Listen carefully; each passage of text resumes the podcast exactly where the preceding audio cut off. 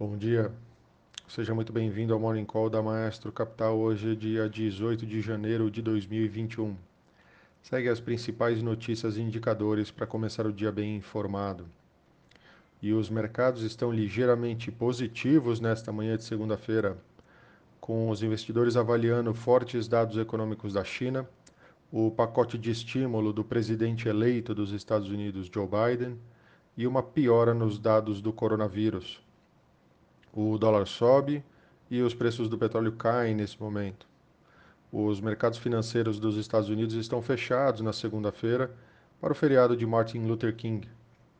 Com isso, os índices de mercado agora pela manhã, Tóquio fechou o dia em queda de 0,97%, Hong Kong fechou o dia em alta de 1,01% e Xangai também fechou o dia em alta de 0,84% lá na Ásia. Na Europa, nesse momento, Londres tem uma ligeira alta de 0,04%. Paris, nesse momento, tem uma ligeira queda de 0,20%. E Frankfurt, nesse momento, também tem uma alta de 0,24%.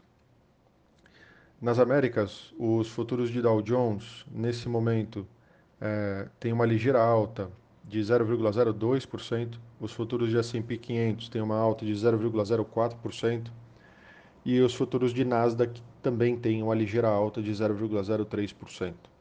Lembrando que os ativos eletrônicos, como os mercados futuros, negociam hoje por, apesar do feriado.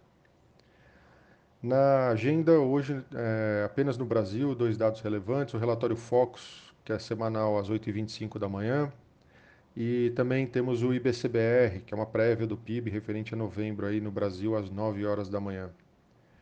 Nos destaques locais, a enfermeira paulista de 54 anos, Mônica Calazans, é, que é obesa, hipertensa e diabética com perfil de alto risco e que está há oito meses na linha de frente do combate ao coronavírus lá no Hospital Emílio Ribas, foi a primeira brasileira a receber uma dose da vacina do Coronavac.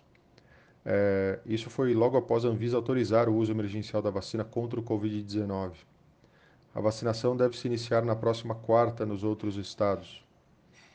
É, segundo reportagem dos, dos bastidores do jornal Folha de São Paulo, a avaliação interna no Ministério da Infraestrutura é de que a movimentação em torno de uma possível greve de caminhoneiros não reverberou e não deve resultar em uma parada efetiva é, como ventilada aí no dia 1 de fevereiro.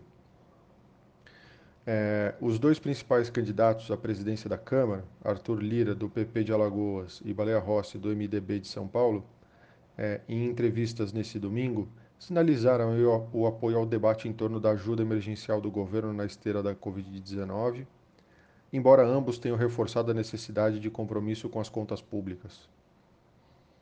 No destaque internacional, a Pfizer explicou que precisa fazer reformas com a sua usina belga de Purs é, para aumentar a capacidade aí de produção.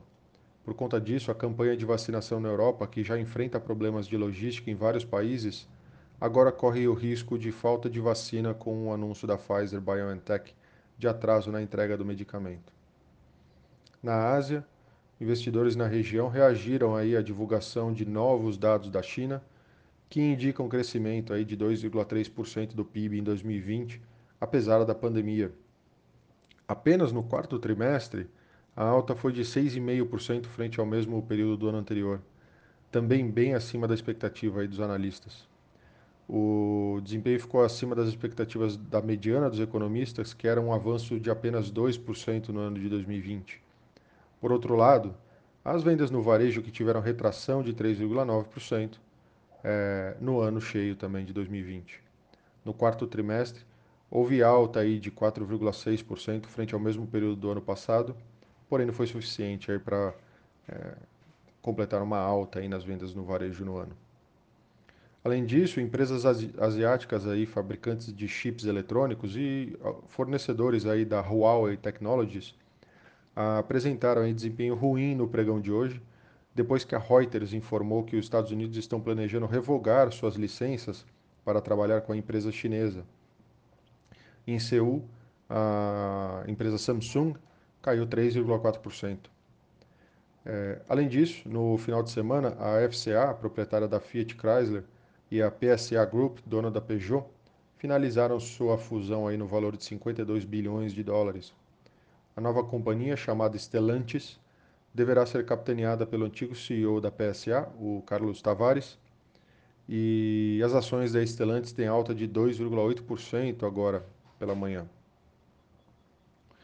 É, e falando de empresas aí, é, após o encontro entre o ministro das Finanças francês, o Bruno Le Maire, e o fundador e presidente do Couchetard, Alain Bouchard, o grupo canadense Couchetard desistiu aí da oferta de 16,2 bilhões de euros para comprar o francês Carrefour, devido aí à oposição do governo francês a, essa, a, a esse evento.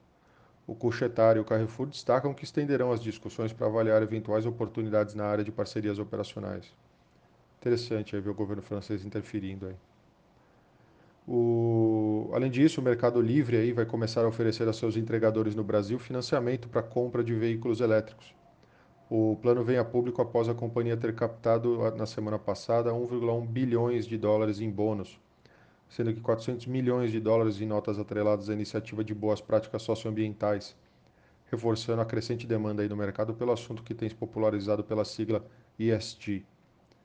É, além disso, na Anima, o conselho de administração da empresa aprovou a proposta de desdobramento de ações na proporção de 1 para 3. E por último, aí, a Brasil Brokers participa, é, é, avalia, desculpa, a realização de uma oferta pública e subsequente de ações de distribuição primária, chamado follow-on, né? Segundo a empresa, a operação tem como objetivo permitir o avanço do processo de transformação digital do seu negócio. É, até o momento, a oferta não foi aprovada. Então, por hoje é isso. Bom dia, um abraço e bons negócios.